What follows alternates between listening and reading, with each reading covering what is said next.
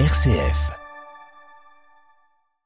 L'intégrité de la centrale nucléaire ukrainienne de Zaporizhia violée à plusieurs reprises, c'est ce qu'a affirmé la mission de l'AIEA arrivée sur place hier après-midi. Ces inspecteurs doivent y rester jusqu'à dimanche ou lundi. Les Britanniques bientôt confrontés à cette alternative, manger ou se chauffer, c'est ce qui ressort euh, d'un rapport officiel qui pointe du doigt les conséquences sur la santé pour les plus vulnérables de la hausse des prix des factures d'électricité et de gaz. Un an après la fin des combats en Afghanistan, des déplacés internes vivent toujours dans des camps aux abords de Kaboul sans aucune perspective d'avenir. Reportage dans un de ces camps. À deux mois des législatives de mi-mandat, Joe Biden à l'offensive. Le président des États-Unis s'en est pris à son prédécesseur Donald Trump et à ses partisans dans un discours sur les valeurs du pays. Les Chiliens se prononcent lors d'un référendum dimanche sur le projet de nouvelle constitution. Si le oui l'emporte, le Chili effectuerait un virage radical par rapport à l'héritage de la dictature de Pinochet. C'est ce que nous verrons dans notre dossier à suivre à la fin de ce journal. Radio Vatican, le journal Xavier Sartre.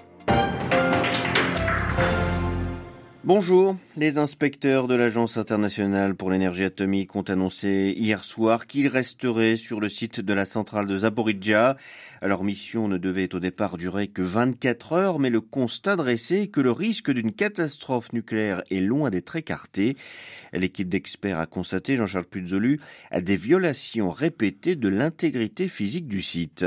Oui, le chef de la mission de l'AIEA à Zaporizhia a annoncé hier soir vouloir poursuivre les inspections de la centrale jusqu'à dimanche, voire même lundi. Nous avons beaucoup de travail, a déclaré Raphaël Grossi devant la presse russe uniquement qui accompagnait la mission à Zaporizhia. Les experts affirment avoir pu visiter tout le site, aussi bien les unités des six réacteurs que le système d'urgence et les salles de contrôle, et le constat est sans appel. L'intégrité physique de la centrale, actuellement contrôlée par les Russes, mais dont les employés sont toujours ukrainiens, a été violée à plusieurs reprises. Pendant ce temps, à Kiev, au terme de la première journée d'inspection, le président Volodymyr Zelensky a regretté que le patron de l'AIEA ne se soit pas prononcé sur la démilitarisation du site demandé par les Ukrainiens. Et à Moscou, les Russes demandent, eux, une réunion du Conseil de sécurité de l'ONU pour le 6 septembre sur le rapport des inspecteurs et notamment sur l'origine du tir contre un des six réacteurs de la centrale qui depuis a été arrêté à titre préventif. Jean-Charles Puzelu. Autre dossier nucléaire, celui de l'Iran et la perspective d'un rapide retour à l'accord de 2015 semble s'éloigner. Les États-Unis considérant que la réponse de Téhéran dans les négociations n'est pas constructive. Les Européens qui servent d'intermédiaires avaient pourtant exprimer leur espoir d'un nouvel accord dans les jours à venir. Les Britanniques confrontés à une crise énergétique sans précédent. Plus de la moitié des foyers du Royaume-Uni ne pourra pas payer les factures de gaz et d'électricité d'ici le mois de janvier. Avec cette alternative, manger ou se chauffer. C'est ce que rapporte un rapport d'un institut sur les inégalités de santé. Les familles avec enfants, les minorités ethniques et les retraités seront les plus touchés avec des conséquences sur leur santé. Apporter une réponse à ce vaste problème sera une des principales tâches du futur gouvernement. À Londres, Jean Jaffray. À partir du mois d'octobre, la facture moyenne annuelle de gaz et d'électricité des ménages devrait augmenter de 70% et elle pourrait tripler l'année prochaine. 25% des Britanniques ne pourront pas payer leurs factures. Ces hausses vont également créer des trous dans les budgets des écoles et des hôpitaux et affecter les petites et moyennes entreprises. Mais ce n'est pas uniquement la guerre en Ukraine qui en est la cause, comme l'affirme Boris Johnson, démissionnaire parc immobilier ancien, absence de politique énergétique depuis 30 ans et une société très inégalitaire. Le nombre de personnes vivant dans la pauvreté absolue devrait augmenter de 3 millions pour atteindre 14 millions selon The Institute of Health on Inequity.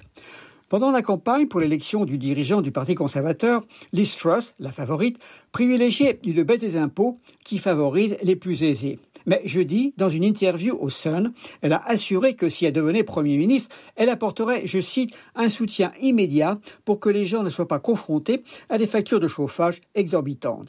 Londres, Jean Radio Vatican. Pas d'accalmie en vue en Éthiopie au Tigré. Les forces rebelles affirment que l'armée éthiopienne et celle de l'Érythrée ont lancé hier une offensive conjointe massive contre les zones du Tigré, frontalières de l'Érythrée. Les combats avaient repris le 24 août après cinq mois de trêve.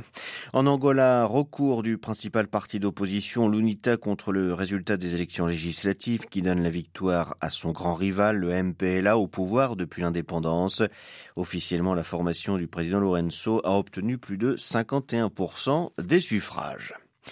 Arrestation hier au Tchad de 84 jeunes militants d'un parti de l'opposition, les transformateurs. Ils sillonnaient les rues de Djamena, la capitale, pour inciter les passants à assister à un meeting prévu demain. Motifs officiels de cette arrestation, manifestation non autorisée et trouble à l'ordre public. Les transformateurs, comme l'ensemble des partis d'opposition, boycottent le dialogue national inclusif lancé le 20 août dernier par le chef de la junte au pouvoir depuis avril 2021. Un an que la guerre a fini en Afghanistan, mais 12 mois plus tard, les conséquences de 20 ans de conflit ne sont pas toutes disparues. De nombreux déplacés de guerre vivent encore en effet dans des camps à Kaboul, des Afghans déracinés qui s'enfoncent dans une pauvreté durable autour de la capitale. Reportage dans un camp déplacé de Kaboul d'Inachil. Dans la périphérie nord-ouest de Kaboul, le long de la rue Sadrabani, un petit groupe d'hommes sont installés dans une allée. Ils scrutent les passages à l'entrée de Shara et Kamer. Dans le camp de déplacés, le sol tapissé de poussière forme de petites bosses. Il n'a jamais été bétonné. Tout autour, les maisons de fortune construites par les habitants sont faites de terre battue. Abdul Wahid, le responsable du camp, enjambe un tas d'ordures. 1800 personnes vivent dans le dénuement total. On n'a pas d'eau courante, pas de service de ramassage des déchets, pas d'électricité. À quelques mètres, dans une petite maison, les femmes se cachent pudiquement des regards indiscrets, comme le veut la tradition pachtoune. Saïd Khan partage les lieux avec ses deux frères et leur famille. Il entre dans sa maison et saisit un sac plastique qu'il vide sur le sol, quelques bouts de pain rassis. C'est ce que la famille va manger pour le dîner. Déjà installé dans un camp de déplacés depuis 2015 dans sa région natale, le Helmand, ce père de famille est arrivé à Kaboul en avril dernier pour fuir la misère. Je suis arrivé ici il y a quatre mois. Je voulais une vie meilleure pour ma famille. Saïd Khan et sa famille ont fui la guerre. Aujourd'hui, ils sont en guerre contre la faim. Inès Gilles, à Kaboul, pour Radio Vatican. Un San reconnu coupable de fraude électorale lors du scrutin de 2020 que son parti avait remporté largement. L'ancienne dirigeante birmane renversée par un coup d'état militaire le 1er février 2021 a été condamnée aujourd'hui par la justice de la junte au pouvoir à trois ans de détention assortie de travaux forcés. Elle avait déjà été condamnée à 17 ans de prison lors d'un précédent procès. L'ancien président déchu du Sri Lanka, Gotabaya Rajapaksa, devrait mettre fin à son exil en Thaïlande et rentrer sur l'île demain. C'est ce qu'a déclaré un haut responsable de la défense de l'État. L'ancien président a fui l'île le 13 juillet, quatre jours après l'assaut de sa résidence par des dizaines de milliers de manifestants exaspérés par des mois de privation. Aux États-Unis, Joe Biden est en campagne à presque deux mois des législatives de mi-mandat. Le président américain était hier à Philadelphie, en Pennsylvanie, berceau de la démocratie américaine, et l'un des États surtout à pouvoir faire basculer le scrutin. L'occasion de s'en prendre avec une violence rare à son prédécesseur. Les détails à New York de Loïc Loury.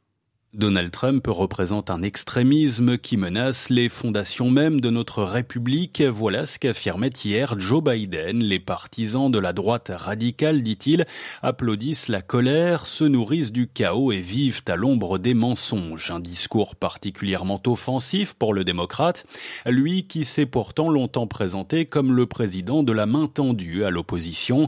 Mais à deux mois des midterms, les sondages plutôt bons l'incitent à frapper fort contre Donald Trump embourbé dans ses ennuis judiciaires et a surfé sur une vague de succès inespérés, la mort du leader d'Al-Qaïda, la loi climat votée au Congrès et une légère baisse de l'inflation.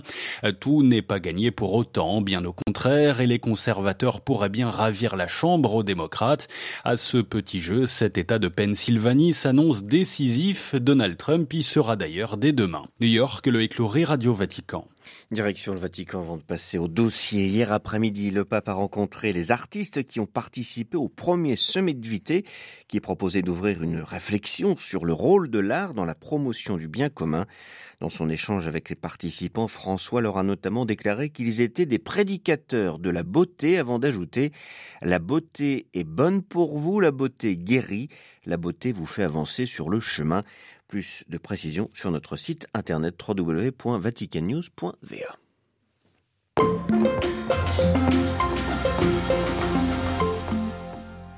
Dimanche, 15 millions de Chiliens sont appelés à dire oui ou non au projet de nouvelle constitution élaboré ces derniers mois par une assemblée constituante convoquée dans le sillage des manifestations de 2019-2020.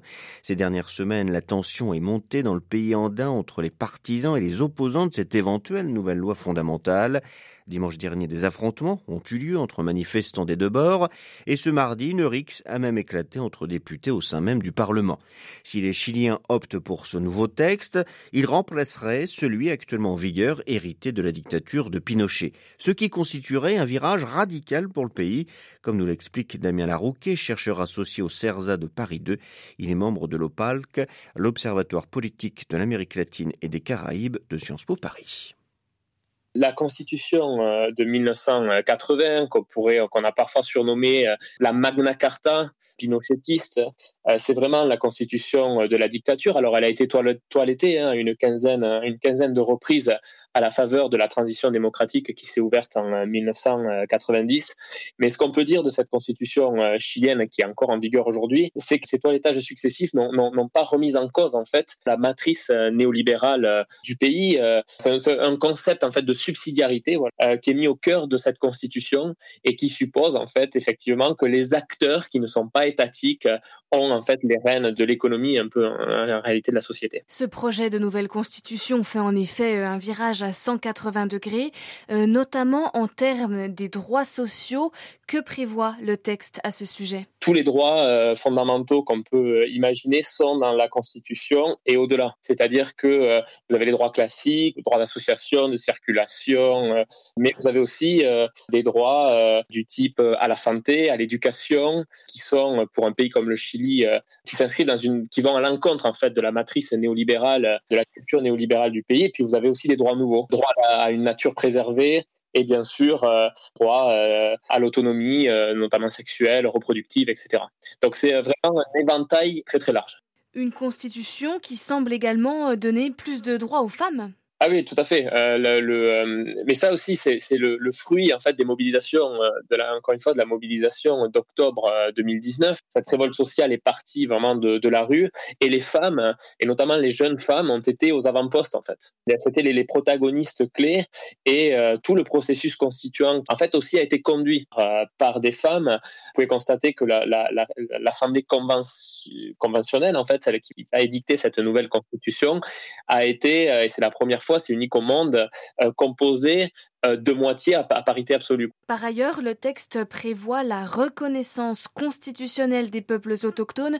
Qu'est-ce que cela euh, signifie exactement? Mais Encore une fois, c'est une, rupture avec la dictature, hein, avec le passé, le passé pinochetiste. Donc en fait, c'est une reconnaissance, encore une fois, des peuples autochtones. Ils sont à peu près une, une vingtaine hein, sur l'ensemble du territoire de la République chilienne. Ce peuple-là n'avait jamais été reconnu par les institutions de la République en tant que tel, disons. Cette constitution consacrent leurs droits et le Chili ben, change de modèle en fait. Euh, c'était un modèle unitaire d'État-nation et il s'affirme désormais comme un État euh, plurinational euh, formé autour de différentes communautés. Ce projet de constitution divise actuellement la société chilienne. quelles sont les, les chances du président Gabriel Boric de l'emporter? Bon là c'est une question, c'est la question piège et très honnêtement, c'est très difficile à répondre.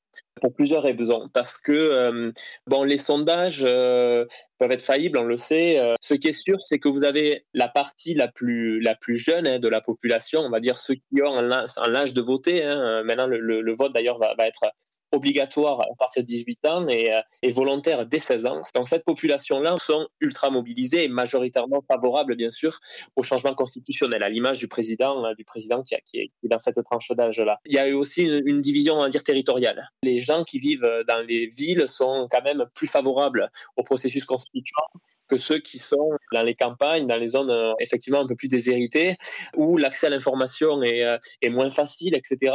beaucoup, beaucoup de désinformation. Ça provoquerait un très grand malaise institutionnel, mais il est possible que dimanche soir, heure chilienne, on nous annonce le rejet a, gagné. Interrogé par Marine Henriot, Damien Larouquet, membre de l'Observatoire politique de l'Amérique latine et des Caraïbes de Sciences Po Paris, était ce matin l'invité de Radio Vatican.